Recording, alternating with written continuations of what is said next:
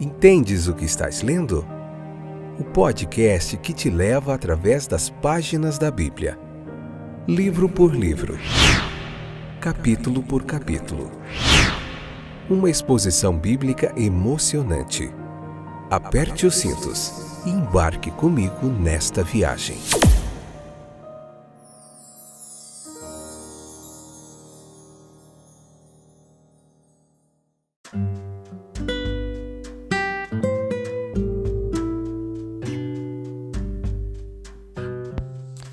Olá, aqui é o Fábio, tudo bem com você?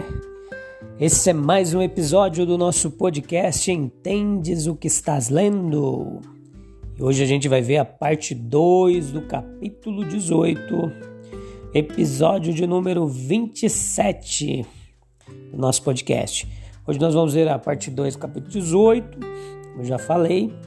Nós vamos ver no episódio de hoje a intercessão de Abraão por Sodoma como ele intercede lá pela cidade. Então vamos ver aqui todo desenrolar dessa história, o que nós podemos aprender com isso, tirar de lição para a nossa própria vida. Então, do versículo 16 ao 33 em diante, nós vemos essa história aqui sendo contada de uma forma bem clara. A fé de Abraão deu a ele uma posição especial junto ao Senhor. É, Deus falou, foi muito legal uma relação de amizade entre Deus e Abraão, quando Deus falou assim: Devo esconder de Abraão aquilo que eu faço? Né? Deus tinha intenção de revelar a sua vontade ao seu amigo Abraão. O Senhor conhecia Abraão, e porque Abraão conhecia também o Senhor. O Senhor ele permanece à procura dos seus, aqueles interessados em se relacionar com ele. Aqui, Abraão é, tem a oportunidade de interceder.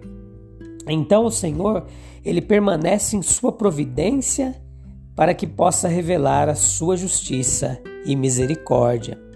Quanto à súplica do patriarca, intercessão por Sodoma e as respostas subsequentes do Senhor a ela, vemos alguns ensinamentos interessantíssimos de como Deus se relaciona com seus servos com base no seu caráter divino. Preste atenção. Ele está sempre atento e aberto às nossas súplicas e orações. Ele, Deus, não tem prazer na destruição. Ele poupa alguns por causa da justiça. Ele faz o que é certo como juiz da terra. Embora muitas vezes aos olhos dos homens haja um terrível mistério nos atos de Deus, porque muitas vezes o homem não compreende, não entende como Deus trabalha.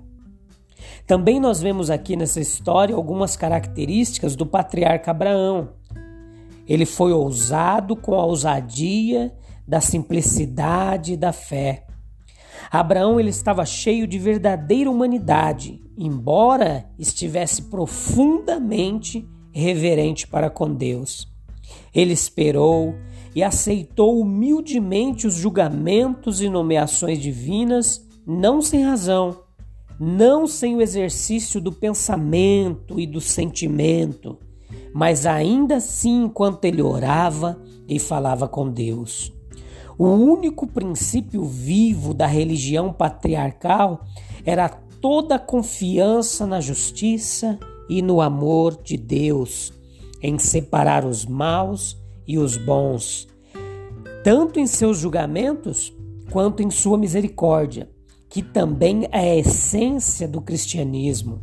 O direito que o juiz de toda a terra fará não é o direito da mera lei cega, ou a rude administração humana da lei, mas o direito daquele que discerne entre o mal e o bem. Deus é sábio demais para errar, e ele é bom demais, amoroso demais para que algum ato seu seja de crueldade. Né? A promessa a Abraão incluiu a compreensão dos atos de Deus, a certeza de que Abraão se tornaria uma nação poderosa, a confiança de que Abraão deveria ser o ancestral da semente prometida, a obrigação inserida em seu ser de que ele mesmo deveria ser uma bênção para os outros que estavam à sua volta. Então aqui existe uma grande diferença entre ver um acontecimento ou mesmo prevê-lo e entre, entre entender as lições de Deus reveladas nesses acontecimentos ou nos fatos da história. Devemos ser capazes de, em tudo, marcar o amor, o cuidado e a sabedoria de Deus.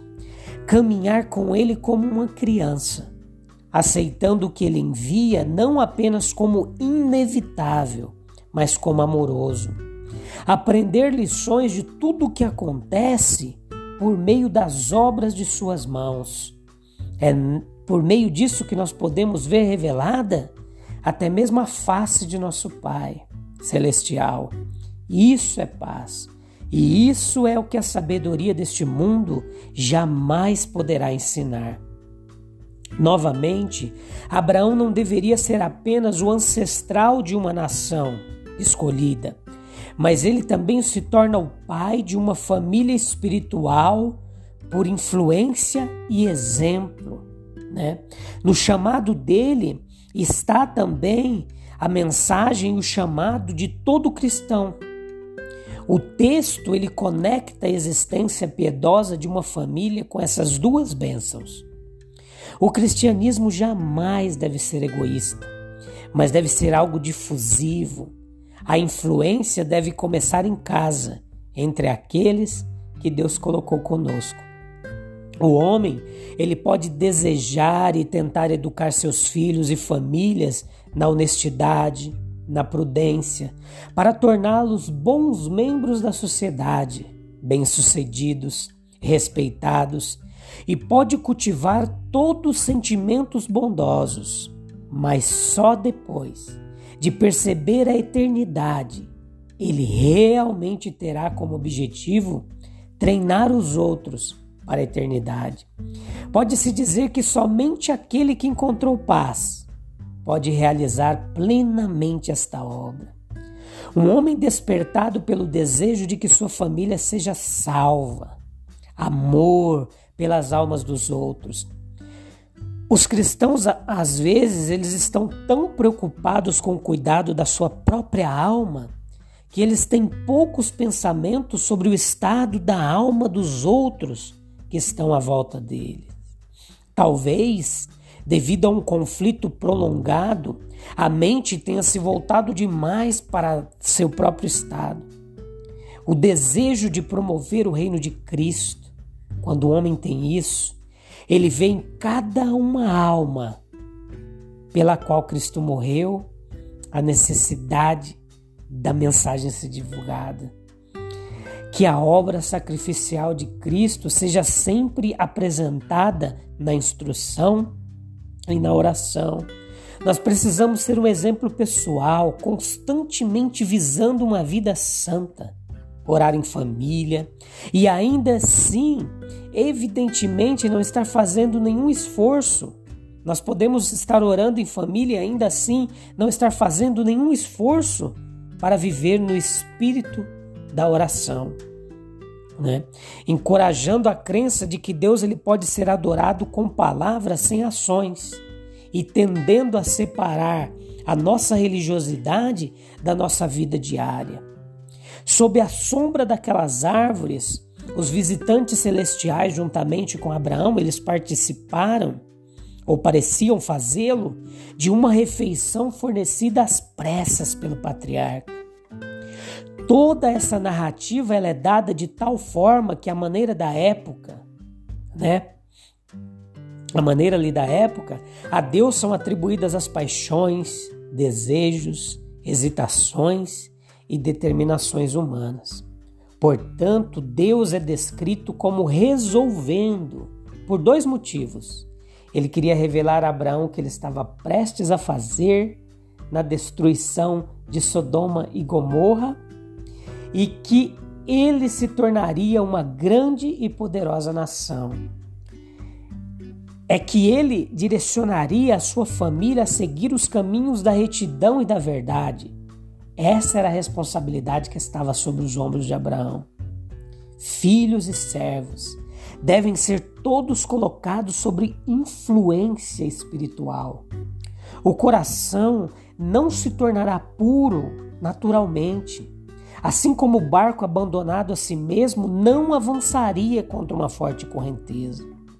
O conjunto de toda a maré mundial, ela está indo na direção de, do mal.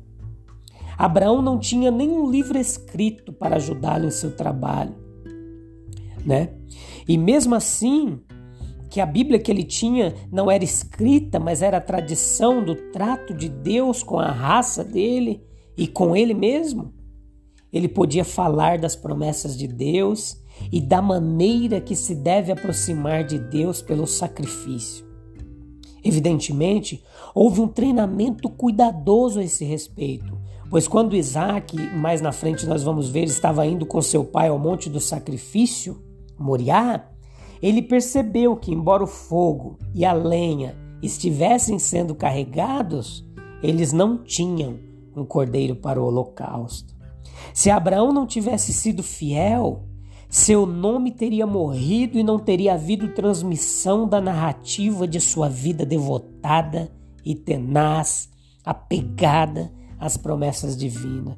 Isaac, nós vamos ver mais na frente, nos próximos episódios, que ele seguiu os passos do pai e era um homem meditativo. Depois, o neto, Jacó, filho de Isaac, vai acalentar as promessas e as passar para os seus filhos.